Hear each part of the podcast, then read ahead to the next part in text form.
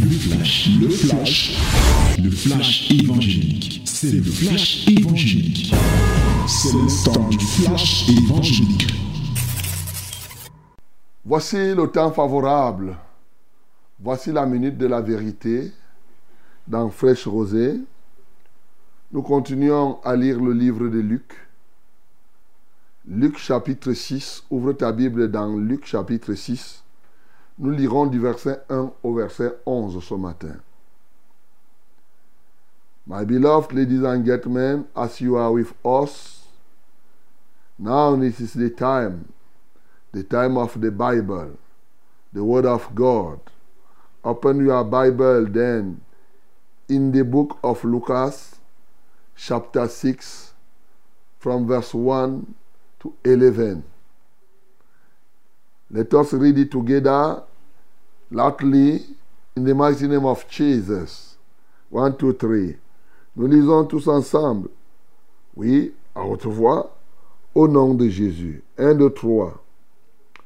Il arriva un jour de sabbat appelé second premier que Jésus traversait des champs de blé.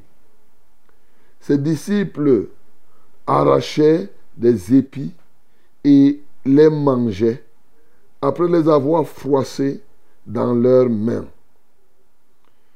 Quelques pharisiens leur dirent, Pourquoi faites-vous ce qu'il n'est pas permis de faire pendant le sabbat?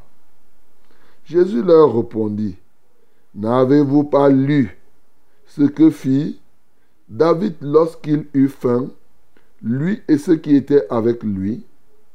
Comment il entra dans la maison de Dieu, prit les pains de proposition, en mangea et en donna à ceux qui étaient avec lui, bien qu'il ne soit permis qu'aux sacrificateurs de les manger. Et il leur dit, le Fils de l'homme est maître même du sabbat. Il arrivera un autre jour du sabbat que Jésus entra dans la synagogue et qu'il enseignait. Il s'y trouvait un homme dont la main droite était sèche. Les scribes et les pharisiens observaient Jésus pour voir s'il ferait une guérison le jour du sabbat. C'était afin d'avoir sujet de l'accuser. Mais il connaissait leurs pensées et il dit à l'homme qui avait la main sèche, Lève-toi et tiens-toi au milieu. Il se leva et se tint debout.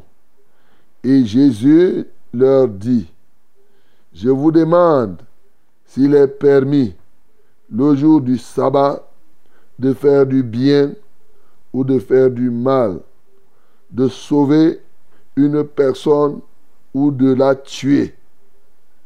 Alors, promenant ses regards sur eux tous, il dit à l'homme, étends ta main. Il le fit et sa main fut guérie. Ils furent remplis de fureur et ils se consultèrent pour savoir ce qu'ils feraient à Jésus. Amen. Une guérison qui énerve les gens. tu t'imagines? Et une maladie qui réjouit les gens. Il y a des gens quelque part qui sont contents quand toi tu es malade. Et le jour où tu es guéri, ils sont fâchés. Ils s'attaquent même, ils cherchent à s'attaquer à celui qui t'a aidé à être guéri. Tu comprends ça? C'est ça. Ce qui s'est passé ici dans la deuxième partie du texte que nous avons lu. Et oui, le texte a deux parties principales, avec des points communs et des points de différence. Les points communs, oui, nous en parlerons, c'est le temps, le jour du sabbat. Dans les deux textes, nous constatons qu'il y avait le jour du sabbat. Mais nous allons comprendre par la suite Pourquoi ces deux textes sont ensemble Parce qu'il y a un autre point commun qui est d'ailleurs l'un des éléments de fond de notre méditation de ce matin. Alors, dans la première partie, nous lisons Jésus-Christ qui traversait des champs de blé un jour de sabbat et ses disciples ont arraché les champs, les, épis, les ont cassés et ont mangé. Les pharisiens, les scribes qui étaient à l'époque ont trouvé que là c'était le travail. Comment tu travailles le jour du sabbat? Non seulement tu peux cueillir les épis, mais en plus tu les casses, tu les concasses dans ta main. Pour eux, c'était tout un problème. Parce que, disait-il, comment tu peux travailler le jour du sabbat? Et Jésus leur a donné une réponse. La réponse de Jésus était catégorique. Il leur a dit, mais vous dites que vous êtes les pharisiens, les docteurs de la loi. Il ne vous échappe pas que ce n'est pas mes disciples qui sont les premiers à le faire. David, à son temps, aussi a rencontré cette situation. Et oui, le témoignage de David se trouve dans 1 Samuel chapitre 21. Lorsqu'on lit dans 1 Samuel chapitre 21, alors que David était en train de fuir Saül, il avait toute une équipe, il s'est retrouvé dans une situation de vie ou de mort. Il devait manger quelque chose. C'est ainsi qu'il s'est rendu chez le sacrificateur Achimelech pour lui demander du pain. Et Achimelech n'avait pas d'autre pain que ceux qui sont réservés aux sacrificateurs, c'est-à-dire que à ceux qui sont en réalité au sacerdoce. Donc, voici donc David qui dit, écoute, tu ne vas pas quand même me laisser mourir avec mes gens. Donne-moi ces pains-là. Qu'est-ce que Achimelech a fait? La seule chose qu'Achimelech leur a demandé, c'était que vous savez que ces pains sont réservés à une catégorie de personnes, les sacrificateurs. Mais c'est ceux-là qui s'abstiennent de toute souillure. Il leur a demandé, est-ce que vous n'êtes pas souillés? Est-ce que vous êtes purs? David a dit que vraiment, nous nous sommes abstenus des femmes depuis là. Et nous sommes purs. Alors, il leur a donné les pains qui étaient réservés aux sacrificateurs et ils ont mangé. Ni Dieu, ni personne n'est venu dire à Achimelech que tu as mal fait. Au contraire. Alors, Jésus choisit cet exemple pour parler à ses pharisiens, pour parler à ses scribes, pour leur dire qu'écoutez, est-ce que vous n'avez pas lu ça? Oui. Est-ce que vous n'avez pas lu? Voilà. Pourquoi vous n'avez pas posé des questions en ce temps-là? Maintenant et vous venez me poser des questions. Il leur dit par la suite que, après tout, Jésus est même le maître du sabbat. Après un autre sabbat encore, il se retrouve en train d'enseigner dans la synagogue. Là, il y avait une personne qui avait la main droite sèche. Et tu peux comprendre la main droite sèche. Sur le plan physique, nous savons que la main droite, notamment pour les droitiers, c'est la main fait tout. C'est la main qui part chercher, c'est la main qui agit, c'est la main qui fait ce qui salue, c'est la main, la main, la main. En fait, cet homme avait sa main droite qui était sèche. Pendant tout le temps qu'il était là, les scribes, les pharisiens qui étaient là le regardaient ça ne leur disait absolument rien. C'est à peine qu'ils ne se réjouissaient pas. C'est à peine qu'ils ne pouvaient pas dire que là, la main droite sèche parce que Dieu l'a frappé. Et que vraiment, il doit rester comme cela. Voilà le puissant Jésus, libérateur de son état qui vient. Et pendant qu'il enseigne, il se rend compte que cet homme a la main sèche. C'était un jour de sabbat. Il dit, lève-toi. Tiens-toi sur tes deux pieds. Alors, il connaissait ce que les docteurs de la loi qui étaient à l'époque, les scribes et les pharisiens pensaient. Il leur dit donc, est-ce qu'il est permis de... Les autres, quand ils ont vu Jésus dire à l'homme se lever, ils ont dit qu'on va voir ce qu'il va faire le jour du sabbat. Parce que s'il fait le jour du sabbat, il va voir ce qu'on va faire. Pour eux, même guérir un malade par la prière le jour du sabbat était un problème. Jésus leur pose donc une question. Le jour du sabbat, faut-il faire le mal ou le bien? Le jour du sabbat, faut-il tuer la personne ou lui donner la vie? Alors là, les gars sont coincés. Ils ne peuvent donner aucune réponse. Jésus les regardant, il dit à l'homme là, étends ta main. Et bien entendu, l'homme étendu la main. Il ne reste qu'à ces, entre guillemets, ces sorciers qui étaient contents de voir comment la main de, de cet homme était sèche. Il ne leur reste qu'à chercher à aller faire des plans, des complots contre Jésus. Voilà ce que nous venons de lire, bien aimés. Plusieurs leçons peuvent être tirées ici. Mais nous avons choisi un axe. Parce qu'en réalité, nous avons choisi l'axe de la méditation pour que nous puissions vraiment grandir dans le service, progresser dans la consécration et être des vrais adorateurs. Bien-aimés, déjà nous pouvons comprendre que ce texte Jésus-Christ est le maître du sabbat. Nous pouvons adorer Jésus-Christ comme étant le maître du sabbat.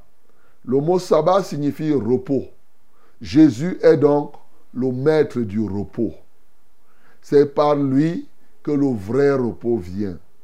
Il a dit, venez à moi, vous tous qui êtes fatigués et chargés, je vous donnerai du repos. Je vous donne. C'est lui le patron, le grand patron du repos. Les pharisiens, les scribes de l'époque n'avaient pas compris que le sabbat qui était avant, Dieu a eu à faire ce sabbat lui-même parce qu'il avait achevé son œuvre. Adam a commencé sa vie à partir du sabbat. Lui s'est reposé et par la suite, il a commencé l'œuvre. Et maintenant, ce sabbat a été institué par Moïse. Mais c'était l'ombre des choses à venir. Parce que, comme je vous le dis toujours, contrairement, il y en a parmi nous, par exemple, comme les adventistes, qui aujourd'hui n'ont pas bien compris et qui continuent à pratiquer le sabbat comme les pharisiens, comme les scribes de l'époque, c'est une très grave erreur. Ils n'ont pas compris que Jésus-Christ est vraiment le maître Dieu du sabbat. C'était l'ombre des choses à venir. La réalité étant venue, nous ne pouvons plus rester sur l'ombre. Aujourd'hui, Jésus-Christ, le maître du sabbat, étant là, il est venu, il a transformé. C'est pourquoi quand il dit qu'il est maître, regardez dans Luc chapitre 1, à partir du verset 75 à 78 précisément, il dit qu'il nous a suscité un puissant sauveur qui est venu nous délivrer de nos ennemis, de tous ceux qui nous haïssent. Ah, et notre ennemi number one, c'est le péché. Afin que, après nous avoir délivrés de ce péché-là, de nos ennemis, que nous puissions le servir tous les jours, dans la crainte, sans crainte, mais dans la crainte de l'éternel et dans la justice. Tous les jours. Jésus-Christ, le maître du sabbat, est venu transformer et rendre tous les jours égaux. Tous les jours. Le repos vient de lui. À tout moment, tu peux avoir du repos, mon bien-aimé. Il suffit que le Seigneur Jésus-Christ en décide. Et d'ailleurs, le vrai repos que nous avons, c'est le repos qui nous vient de lui. C'est le repos qui nous vient de Dieu. D'ailleurs, ce week-end, j'en ai parlé. Et Dieu seul sait ces derniers temps, le thème de prédilection que j'aborde, c'est le thème sur le repos. Donc, bien aimé, Ici, les gens n'ont pas compris la différence. Dans l'Ancien Testament, le repos, pour faire le repos, il fallait arrêter l'activité. L'une des marques du repos qui vient de Jésus, c'est que tu as le repos étant en activité. Tu vois, c'est un paradoxe, non? Voilà, étant en activité, tu reçois ce repos. D'ailleurs, comme j'explique toujours, il y a des gens qui, bien qu'ils arrêtent le repos, arrêtent l'activité, ils ne se reposent pas. Donc Jésus est le maître du sabbat, de sorte que ce qui est plus important, c'est sa seigneurie. Tous les jours sont devenus le même. Dans Actes des Apôtres chapitre 2, du verset 46 au verset 47, ceux-là n'allaient pas célébrer le sabbat simplement. Il dit chaque jour, tous les jours, ils étaient assidus au temple et dans, la maison, dans les maisons. Ils rompaient le pain. Ils louaient Dieu. Et Dieu ajoutait aussi chaque jour dans l'église ceux qui devraient être sauvés. C'est chaque jour qu'on sert Dieu. On est passé de l'ancienne alliance où il fallait attendre le septième jour pour aller dire non. Ici, je vous ai dit l'autre jour que lorsque Jésus-Christ se rendait dans les synagogues le jour du sabbat, c'était par opportunisme. Parce que c'était le moment du grand rassemblement des Juifs. C'est là où ils pouvaient trouver le maximum de personnes. Et c'est pour sauver le grand nombre qu'ils s'y rendaient. Ce n'est pas tant parce qu'il pouvait s'accommoder à la loi du sabbat. Non, il était le patron du sabbat. Donc ici, tu ne peux pas. Et même quand il s'agirait du sabbat, tel que c'était conçu, les Juifs n'avaient pas compris ce que c'est que le sabbat dans la profondeur. Pour eux, c'était des lois qu'il ne fallait, il ne faut pas travailler. Faut ils n'ont pas compris que le sabbat lui-même a un but précis. La loi a un but précis. Oui, mon bien-aimé, et c'est ce que je veux que tu comprennes là ce matin. Sache une chose, Dieu ne donne pas les lois pour rien. Dieu ne donne pas les commandements pour rien. Et c'est ici le lieu de voir le point de rencontre entre la loi et le service de Dieu. Entre le commandement et le service de Dieu. Je vous ai déjà expliqué que lorsque Dieu donne les commandements, ce n'est pas pour déranger l'homme. C'est le standard de vie de Dieu. Mais le but, c'est quoi? C'est dans le but, et c'est ça la réponse dans le premier texte. Et c'est ça le trait d'union entre le premier et le deuxième texte. Je vais te dire l'un des points saillants du but de la loi et du but de servir Dieu, c'est la vie. Alléluia. La loi a pour but de faire vivre. La loi a pour but la vie. Tout comme le service de Dieu, nous servons Dieu pour apporter la vie. Parce que Jésus-Christ lui-même, il s'appelle la vie.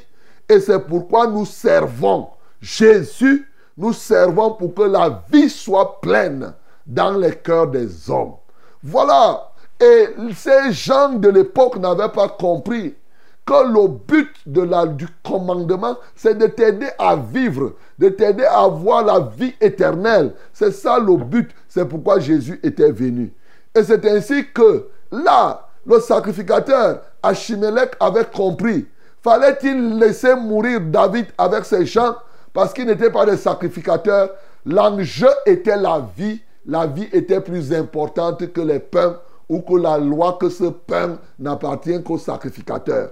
Il leur a donné ce pain, ils ont mangé et ils ont obtenu la vie. Il en est ainsi de ce Jésus.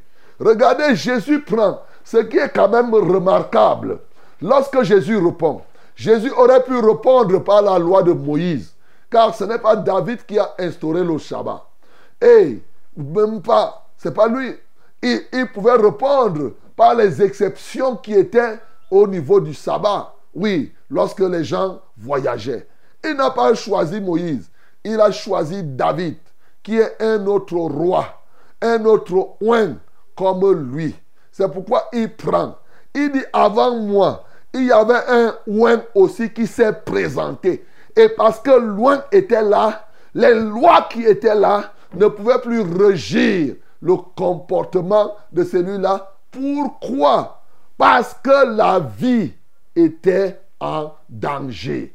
Et Jésus-Christ qui est la vie, il vient maintenant. Ces gens qui prennent le blé et qui mangent ont un problème de vie. Mais cet homme aussi qui a la main droite sèche a un problème de vie qui s'oppose. Et lui qui est la vie, il ne peut pas trouver quelqu'un en train de mourir et laisser quelqu'un comme cela. Il donne la vie. Voilà pourquoi ce matin, mon bien-aimé, je voudrais que tu comprennes chaque commandement, tout ce que Dieu nous demande de ne pas faire, c'est pour que nous ayons la vie. Ce n'est que ça. Il dit dans Matthieu chapitre 6, la vie est plus importante que toutes ces choses-là. C'est ce que les gens n'ont pas compris. Au lieu de respecter les lois et laisser les gens mourir, non, il ne faut pas confondre cela. La loi n'a de sens que pour régler et pour amener les gens à la vie. Par conséquent, mon bien-aimé, aujourd'hui, le premier élément que je veux t'apporter, sois un adorateur de Jésus parce qu'il est le maître du sabbat. Il est le maître des jours. Il est le maître des temps.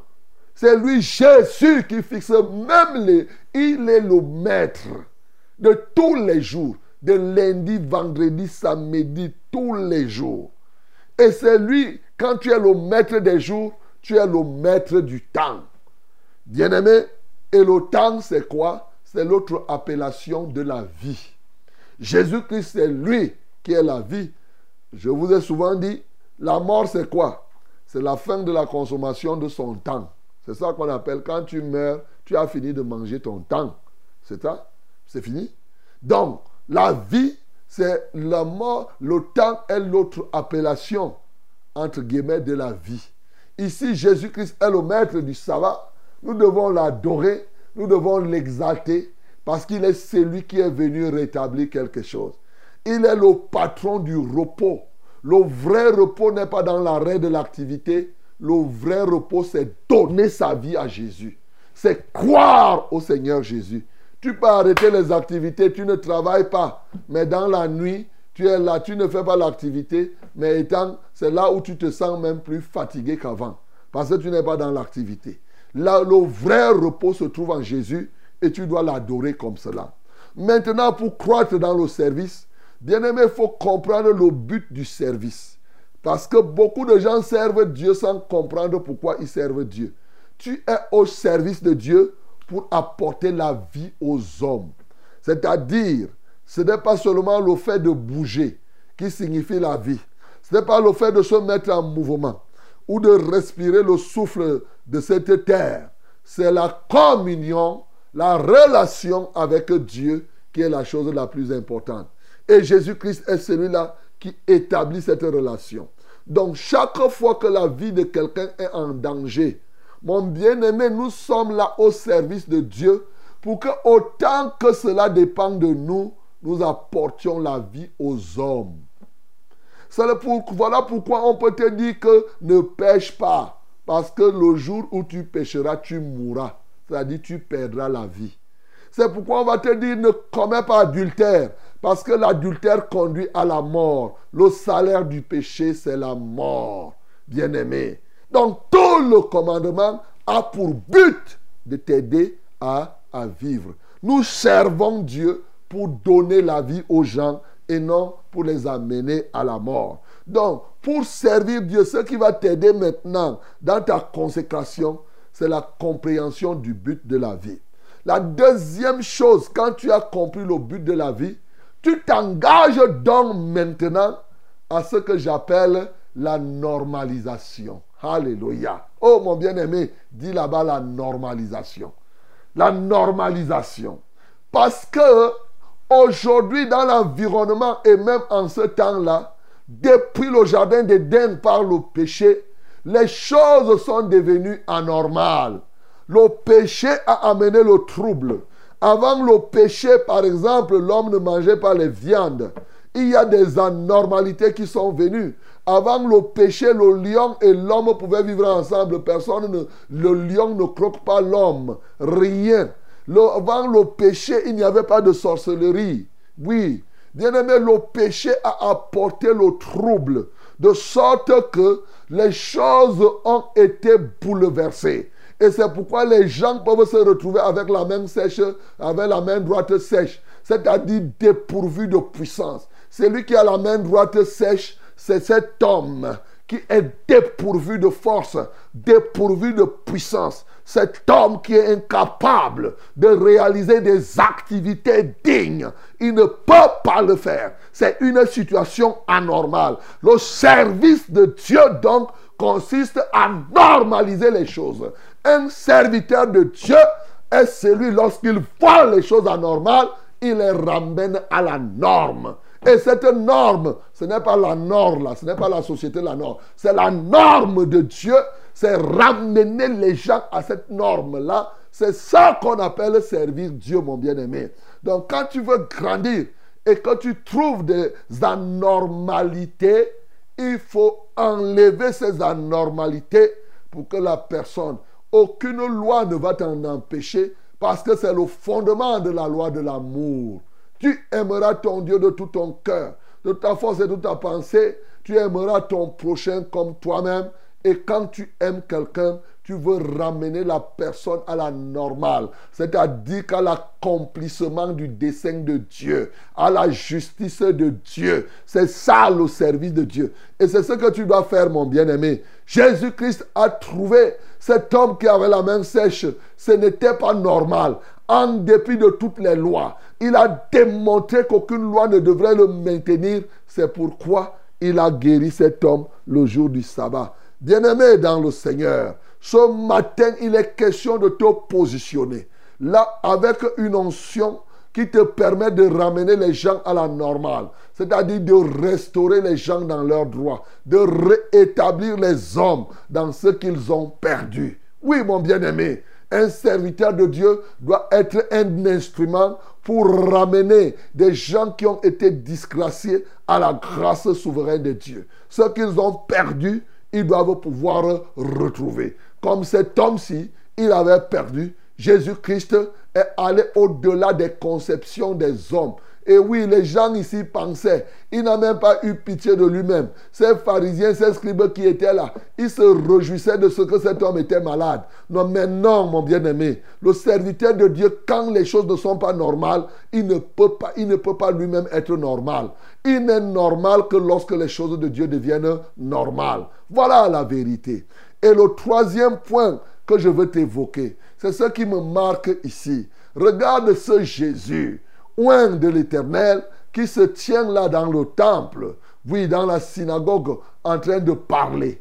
Bien-aimé, ce qui va se passer, ce sera extraordinaire. Il va dire à l'homme, tiens-toi, lève-toi. Et maintenant, comment Jésus va guérir cet homme? Je suis marqué, je suis subjugué, fasciné, épaté, impressionné par la manière dont Jésus-Christ va guérir cet homme. Euh, lorsque nous lisons dans Luc chapitre 4, il a trouvé cet homme qui avait un esprit démoniaque, il a chassé le démon.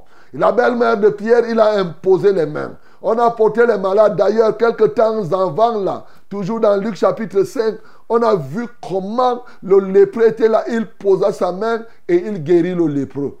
Et à l'homme paralytique, il a dit, prends ton lit et marche.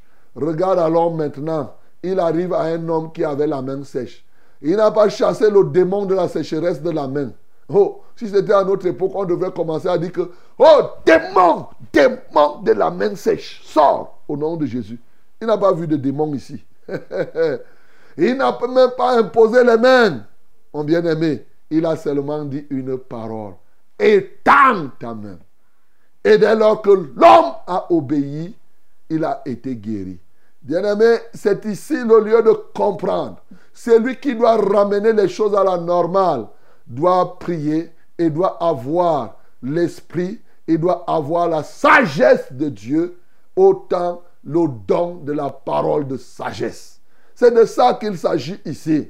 De sorte que lorsque les choses sont anormales, que tu ne te livres pas à la routine pour les normaliser, mais que le Saint-Esprit te dise le mot qu'il faut utiliser, ou l'acte que tu dois poser, ou le geste que tu dois faire faire pour que la chose revienne à la normale. Il est donc question pour toi de prier indépendamment, que les gens soient d'accord ou pas. Ici, ceci était opposé, mais il n'a pas demandé la permission.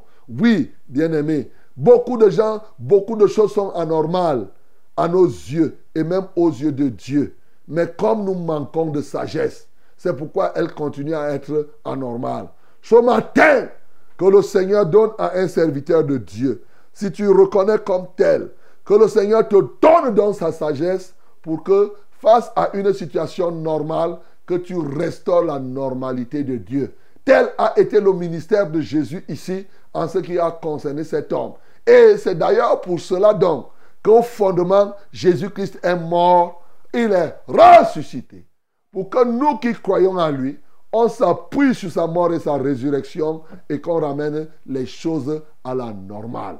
Que le nom du Seigneur Jésus-Christ soit glorifié.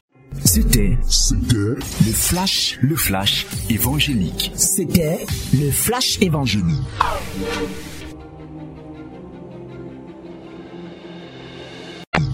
Thank you.